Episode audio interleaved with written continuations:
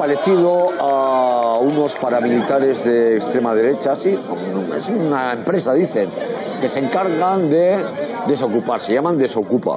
Pandemia digital, desinfectando su cinismo. ¡Acá atrás!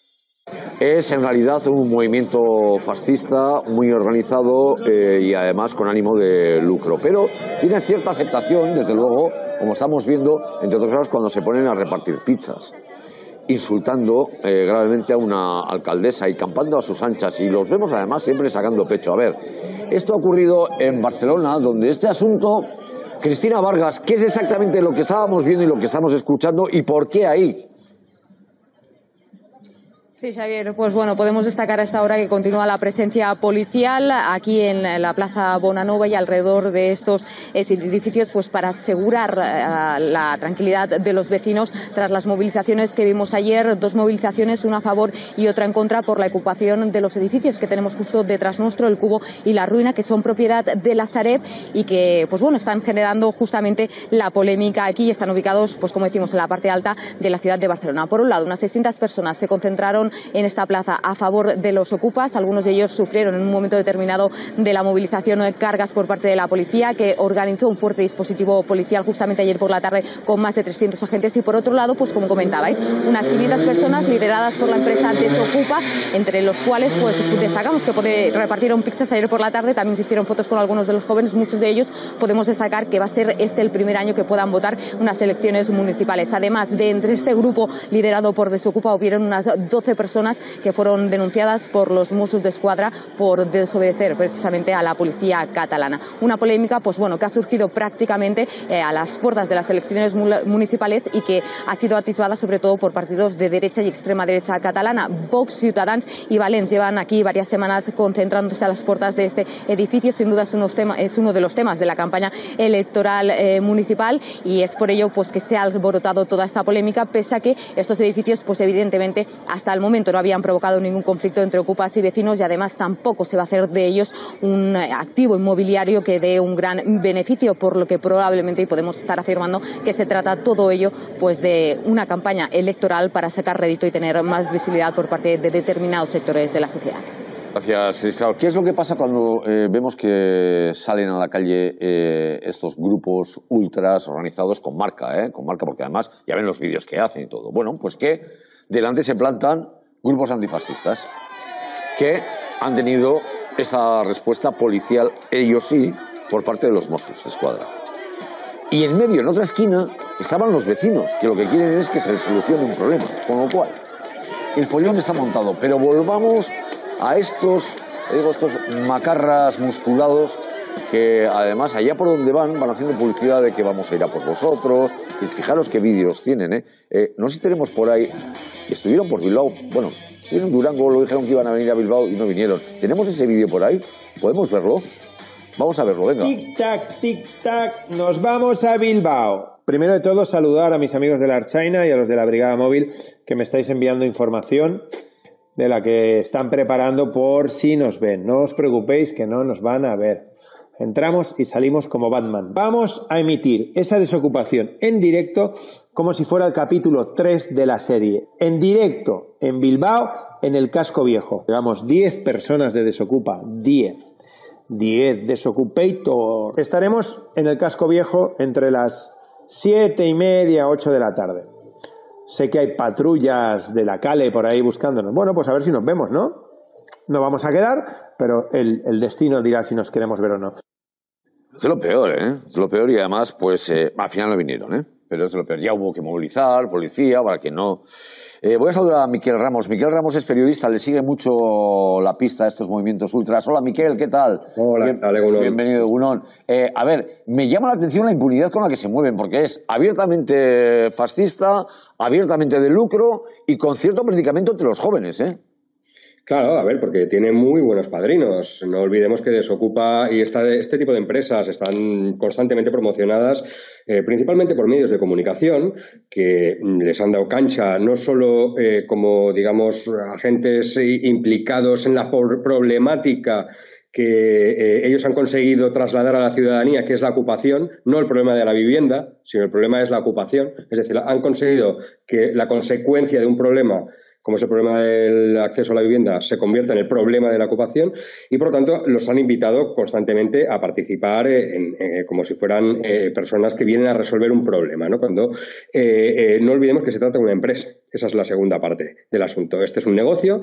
Esta persona y estos personajes, digamos, que pululan en, estos entornos, han convertido eh, su eh, empresa en un circo y un negocio muy lucrativo, no solo por su actividad de desalojar a, personas que habitan eh, determinados edificios, sino también en las redes sociales y en su publicidad.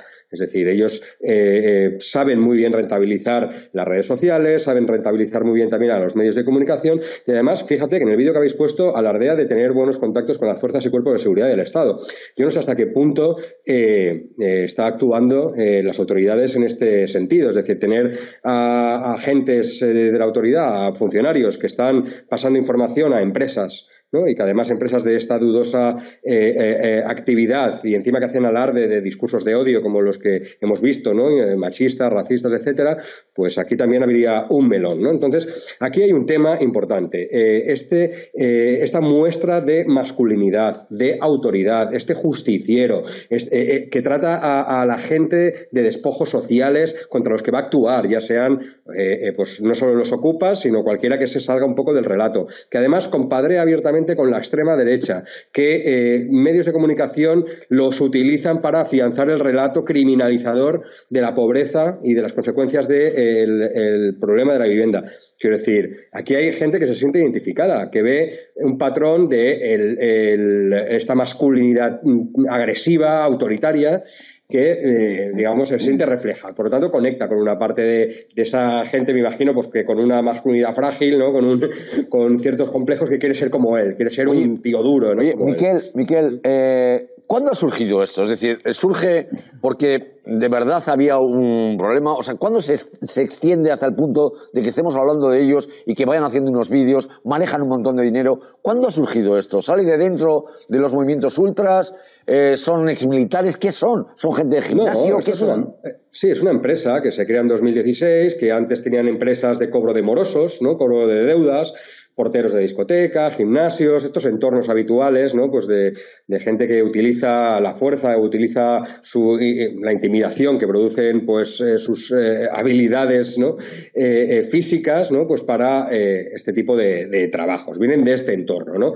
El problema es que esto había pasado relativamente desapercibido o era un mundillo pues bastante oscuro y ajeno, digamos, a, a la opinión pública hasta que los medios de comunicación han encontrado un filón porque además les da espectáculo es decir, es, eh, ya habéis visto lo de ayer, un circo absolutamente pensado y amplificado por los medios de comunicación durante varias semanas y por lo tanto se han retroalimentado. Aquí se ha creado un tándem muy interesante que es lo que hay que analizar. Es decir, por una parte, eh, los propietarios, sobre todo los grandes tenedores, ya sean fondos buitres o sean grandes tenedores, que son los que contratan este tipo de empresas, utilizan a los medios de comunicación y utilizan también a los políticos, que no olvidemos que todo esto empieza con los vídeos grabados por los políticos de extrema derecha en las casas ocupadas denunciando un problema que los vecinos ni percibían, ¿no? Es decir, que como bien ha explicado esta reportera, pues aquí ningún vecino se había quejado hasta que han llegado los políticos de extrema derecha a grabarse vídeos y los medios de comunicación han amplificado esto. Y luego ha llegado este señor con su tropa, sus camisas negras, pues a decir que ellos van a solucionar el problema. Es un circo, esto está perfectamente estudiado, perfectamente articulado para que efectivamente pues, pase lo que ha pasado. Pues, Miquel, un abrazo muy fuerte, gracias. Eh, gracias, qué recasco. A ver, ¿es un problema la, ocupación de vivienda? Hombre, a quien le toca sí. ¿Es un problema general? No, no, ni mucho menos. Miquel Ibáñez. Sin embargo, a raíz de la aprobación de la nueva ley de vivienda, el Partido Popular, las derechas, las derechas, han ido introduciendo este asunto como un elemento central de campaña. Sí, es un asunto que viene de lejos, pero lo cierto es que las últimas eh, semanas se ha agitado ese avispero de la ocupación todo a tenor de esa ley de vivienda que recordamos se aprobaba aquí en el Congreso de los Diputados, por cierto, por mayoría aplastante, con la fuerza del gobierno de coalición y el resto de socios habituales de investidura. Una ley que obligaba a los diferentes grupos a fijar, a marcar sus posiciones y ese era el momento en el que la derecha y la ultraderecha, bueno, pues aprovechaban para introducir el asunto de la eh, ocupación. Eh, el Partido Popular ya desde hace algún tiempo viene fijando esta cuestión en el centro del debate y escribiendo un dato, y es que desde que Pedro Sánchez llegara a la Moncloa, eh, la ocupación ha incrementado un 50%. Eso sí, cuando se pregunta a la derecha de dónde viene ese dato, es decir, cuál es la fuente, entonces esa información no la detallan. Ha sido un asunto central que se ha fijado, como decimos, en campaña y es que además en la propuesta del Partido Popular, propuesta alternativa a la aprobada ley de vivienda, fijan bueno, pues asuntos clave para tratar, según ellos, de eh, bueno, pues solventar este problema de la ocupación, dejando en un segundo lugar problemas tales como la subida de precios de los alquileres. Gracias, Iker. Claro, y luego están pues eh, los mantras, los bulos. Dicen, no, es que yo me voy a la compra y cuando vuelvo me han ocupado la casa. No, esto no es así. Ley de Torres no es así. Vamos a verlo dentro de unos minutos. Eh, primeramente, Xavier, comentarte que también hemos ido a los datos a nivel estatal para que veamos la importancia que tiene este, este problema o no. Bueno, ustedes saquen eh, sus propias conclusiones. En todo el Estado hay casi 26 millones de viviendas. En 2021 hubo 17.274 denuncias eh, de ocupación. Si uno junta las dos cifras, bueno, pues lo que se obtiene es que estamos hablando de que la ocupación afecta al 0,0 siete de las viviendas. En torno a la ocupación hay muchos mitos, como bien decías, como por ejemplo, puedo bajarme al comprar el pan mismamente y que cuando vuelva me hayan ocupado la casa. Bueno, pues esto ocurre, pero muy pocas veces. Es un delito y tiene nombre, se llama allanamiento de morada, porque esa casa está habitada. Pasar pasa, como decimos, pero muy poco y si no, fíjese a los datos de la Fiscalía General del Estado. De todas las ocupaciones del último año, solo el 0,85% son allanamiento de morada, unas 83 viviendas que han sido pues, ocupadas de esta manera. Sin embargo, el resto fueron usurpaciones, eh, bueno, viviendas vacías que se ocuparon. Aún así, hay políticos que prefieren hablar eh, de eh, la ocupación solamente en estos términos, en ese, en ese miedo que pueda tener alguien cuando baja a comprar el pan y que se encuentre su casa habitada o ocupada, aunque ya hemos visto que los datos lo desmienten. Escuchamos esa cultura del sacrificio, la normalidad de la gente de bien, que cumple las normas, que paga su casa y que todavía tiene que irse con miedo pensando que en cualquier momento le han ocupado su propiedad, después de toda una vida pagándola. Es que no hay derecho, señor presidente, a seguir fomentando la ocupación en España. Bueno, pues clarificar que en caso de allanamiento un policía puede entrar y detener a esas personas que han ocupado la vivienda sin esperar a que lo diga un juez. Vamos con otra casuística más. Por ejemplo, las segundas residencias, esas casas, por ejemplo, de veraneo. Bueno, pues hay fiscalías eh, que no lo consideran domicilio habitual y por tanto no es para ellos allanamiento, sino usurpación. Si podemos acreditar que usamos, aunque sea de manera esporádica, esa casa, bueno, pues tras la denuncia tendremos que ir a un juzgado de guardia y el desalojo puede ser cuestión de horas. Así que esta casuística también quedaría resuelta. Y por último, último caso, si los inquilinos dejan de pagar el alquiler. Bueno, pues es un proceso civil, no penal, porque es un incumplimiento de contrato, no una ocupación. Así que el proceso, en este caso sí, se va a demorar bastante tiempo. ¿Qué cambia? Bueno, esto es lo que dejamos eh, claro. Y la polémica actual, pues ¿cuál va a ser? Pues la ley de vivienda, la nueva ley de vivienda. Vamos a escuchar a políticos que también, bueno, pues no ven con buenos ojos el trato que se le ha dado ocupación, a la ocupación en esta nueva ley. Facilita la ocupación ilegal de viviendas porque es sensible con el que la está ocupando de forma ilegal e insensible con el que está sufriendo esa ocupación ilegal. Porque la mayoría de las ocupaciones de viviendas no se producen a través de familias vulnerables, sino se, se producen a través de gente que lo único que le interesa es vivir a costa de los demás. Bueno, pues, ¿qué cambia la ley de vivienda respecto a la ocupación? Bueno, pues en el caso de los grandes propietarios, aquellos que tengan más de cinco inmuebles, los desalojos de las viviendas vacías tardarán más porque se va a abrir un proceso de mediación para ver si el ocupa es vulnerable y buscarle desde las instituciones una solución habitacional. María Ruiz, en la calle. Hemos querido trasladar este tema, datos aparte, bueno, pues a nuestras calles, a nuestras ciudades, para ver si realmente pues los ciudadanos consideran que la ocupación es un problema, es algo que les preocupa. María Ruiz, ¿qué te han contestado? Sí, Leire, hemos hecho precisamente esa pregunta. ¿Les preocupa el problema de la ocupación? ¿Consideran que es un problema?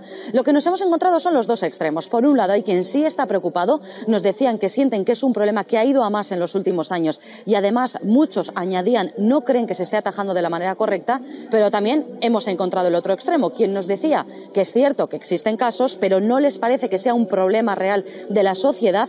Creen que hay otro problema, que es el de la vivienda, que ese sí creen habría que atajarlo y además añadían, les da la sensación que por parte de ciertos sectores, algunos medios de comunicación, algunos partidos políticos, se está subrayando de manera notable este supuesto problema, nos decían, porque les interesa. Cualquiera que tenga una segunda vivienda es un tema a tener muy en cuenta. A mí no me preocupa aquí porque yo en realidad tengo piso. A mí no me preocupa, pero al que tiene un piso ocupado, vaya que sí, aunque dicen que no, pero es, así. Me inquieta un poquito porque lo mismo que le ha pasado a otras personas me puede pasar a mí. ¿Hasta qué punto no se está generando un alarmismo? En estos momentos igual por las elecciones. A ciertos sectores pues viene muy bien, tema de la seguridad y demás. Hay muchas veces que la gente es alarmista. O no te ocupan si vas a, a tomar un café al bar de la esquina. No he conocido ningún caso. O sea, es que aquí la gente enseguida son muy alarmistas. Yo pienso que no es para tanto. Nuevas leyes que cada vez defienden más ¿no? este tipo de, de comportamiento. Eso es mentira porque encima la ley si no pasan ciertas horas, tú denuncias y, te, y, los desocupan. El problema para mí es que si la gente tuviera más acceso a la vivienda no tendría que ocupar. Si tú no tienes dónde vivir, no vas a estar viviendo en la acera que te vas a estar mojando y, yo hasta cierto punto les doy la razón. Si están aquí donde el corte inglés tirados, no nos parece bien. Si están debajo de un puente, no nos parece bien. Los ocupas no están haciendo, en teoría, nada ilegal cuando ocupan pisos pues, de bancos, de, de todos estos especuladores que hay. Un banco eso tendría que poner en el mercado o alquilarlo o con un interés social, si no hace otra cosa. Eso es tema de gobierno y sacar una nueva ley creo que se podría hacer bastante más de lo que se está haciendo. Vale, voy a saludar a Alberto Peiro. Él es abogado, es el autor de una guía, la primera fue pionera porque es una guía del Colegio de Abogados sobre ocupación ilegal. Alberto Peiro, hola, ¿qué tal? Bienvenido a En Jaque. Lo primero, la sensación es que ha calado esa idea de que es un problema generalizado y no lo es, ¿no? No sé si me escucha.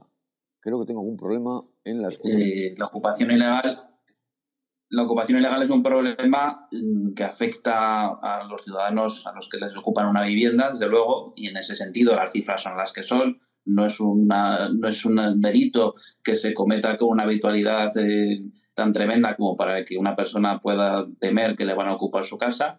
Y luego es un problema también que genera una repercusión social y vecinal, ¿eh? porque cuando se ocupa un inmueble, en torno a eso, muchas veces se da lugar a un, a un fenómeno de eh, un fenómeno de inseguridad y de problemas de convivencia que son los que luego repercuten pues en esta en esta problemática de la que estabais hablando hace un momento a nivel social y a nivel de repercusión en los medios de comunicación. Vale, primera recomendación, no tomarse la justicia por su mano. Claro, eh, aquí lo primero que que hacer cuando uno sufre una ocupación ilegal o cuando uno ve que está ocupando un inmueble de, piso del que es vecino, es llamar a la policía. ¿eh? nosotros eso es lo que lo que recomendamos, más allá de otras soluciones, porque intervenir directamente por la propia mano de uno, eh, pues le puede generar problemas a esa misma persona, incluso aunque sea para intentar recuperar su vivienda. Ese es el marco legal que tenemos. Podríamos estar hablando de eh, incluso de ser enjuiciado por, por un posible delito de coacciones o por otro tipo de, o por otro tipo de fenómenos, dependiendo de, lo que derivase esas situaciones que suelen, que suelen tener unas, consecuencias eh, violentas, porque quien ha entrado ilícitamente y por la fuerza, pues seguramente no va a, irse porque se lo pida el propietario o el vecino en cuestión. Entonces eso es lo primero que hay que intentar evitar y, y encauzar esto por la vía, por la vía legal, que no es todo lo efectiva que quisiéramos, pero, pero es la que hay queja habitual de las personas que tienen alguna su vivienda, hombre, no la habitual, porque aquí hay mucha distinción si es la habitual o es segunda residencia, es que cuesta mucho eh, que haya una resolución judicial efectiva, que se tarda mucho tiempo. Y por eso están surgiendo todas estas broncas que estamos viendo, ¿no? Claro, hombre, desde luego, cuando surgen estos fenómenos de los que estabais hablando antes, de, empresas y demás, es porque, eh, es porque hay un problema de, eficacia por parte de la ley, por parte del Estado, para resolver esto. Entonces, cuando hablamos de procesos judiciales, eh, no solo con esto, con todo, lamentablemente estamos, estamos tratando de, meses de, duración hasta que se resuelve, incluso un año o más. Entonces, aquí desde el primer momento lo que intentar es eh, interesar un desalojo cautelar. En aquellos casos en los que, también lo hablabais antes, en los que estamos hablando de un allanamiento de morada, que la policía lo vea claro que es un allanamiento de morada va a poder intervenir directamente en ese momento. En los casos de una ocupación ilegal donde la policía no lo vea claro, no va a intervenir y le van a decir a usted que denuncie o que vaya al juez y este, y este pues acuerde lo que considere oportuno. En estos momentos no hay una medida cautelar específica que regule esta cuestión en la ley de juiciamiento criminal. Es una de las reivindicaciones que venimos haciendo los especialistas. Eh, el año pasado se hizo el primer congreso de la abogacía sobre esta materia y ya se trató esto, se trasladó también al, al gobierno eh, del Estado y a su vez eh, parece ser que había alguna, alguna proposición legislativa en este, en este sentido, pero que eso no se ha consolidado. Esto sería muy interesante para que mm, cuando uno, mm, cuando uno inicia estas sanciones ya de manera cautelar el juez desaloje a esos, a esos ocupas y la persona afectada recupere ese inmueble. Pues Alberto Miro, muchas gracias por habernos atendido. Un abrazo.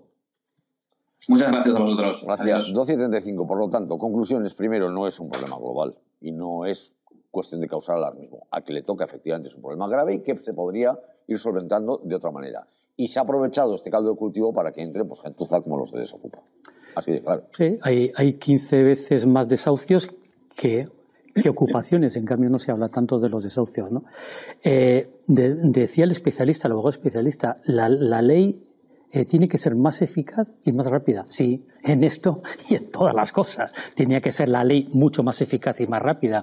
En tema de, de, de, ataques contra las mujeres, el tema machismo, claro que tenía que ser más, pero no, no es algo tan importante. Las ideologías en esto eh, son, son claves, ¿no? Eh, eh, la derecha y la extrema derecha juegan siempre con la, con la falta de seguridad, pero también, a falta de ser ideológico, es también un negocio. La seguridad, la seguridad privada es un negocio que está que cada vez es más negocio porque nos alarman diciendo que no hay seguridad. Lo que han crecido las empresas de alarma. claro. Eh, anunciando precisamente, jugando además con ese temor que yo escuchando además a la gente de la calle, tengo la sensación. El 0,07. Sí, pero en cierta manera ha calado, ¿eh? Sí. Ha calado. Dice, hombre, si tienes segunda vivienda, yo me lo pensaría. Ha calado. no, pero nadie conoce a nadie, ¿eh? eh bueno, pero tenemos, aquí tenemos el caso de una, de una mujer que está sentada enfrente de una casa que, que tiene alquilada para pagar con ese alquiler una, una residencia y que el inquilino no paga a pesar de tener dinero. Y esto es muy mediático. Esto es un caso, evidentemente, pero ese magma de cultivo que cala, cala con estos casos que, que tenemos, que hemos podido ver en los medios de comunicación. Y ya te digo, que es un caso de un montón de más. efectivamente, no comparto que haya una alarma ni un grave problema, pero al que le toca es un problema y la vía eh, judicial no lo resuelve de la manera efectiva que debería. Y si, no, y si lo resolviera de manera efectiva y rápida, evitaríamos que descerebrados nazis hicieran empresas y generasen eh, bueno, pues los pollos que hemos visto con, trascendencia política que aprovechan partidos de derecho. Estoy totalmente de acuerdo con Nayara. ¿no? Yo creo que resolver las trabas jurídicas que ralentizan los procesos en estos casos minimizaría el impacto de, eso, que evidentemente, como estamos diciendo en esta mesa, no es un problema general, pero algunos lo quieren elevar por arriba y desde luego que la justicia actuara con mucha más celeridad nos ayudaría mucho a, terminar con este problema, impediría que los medios hagamos una utilización indebida, como estábamos viendo una denuncia anterior, impediría que los políticos aprovecharan esto y hablaríamos de lo que de verdad importa y del auténtico problema que sigue siendo la vivienda, que lo tenemos sin resolver. Evidentemente. Llegó el momento de no estar callado, de desmontar inventos que vienen envenenados. Es contrainfo, que no es lo mismo. Pandemia digital, desinfectando su finismo. Gracias por la suscripción, muchísimas gracias.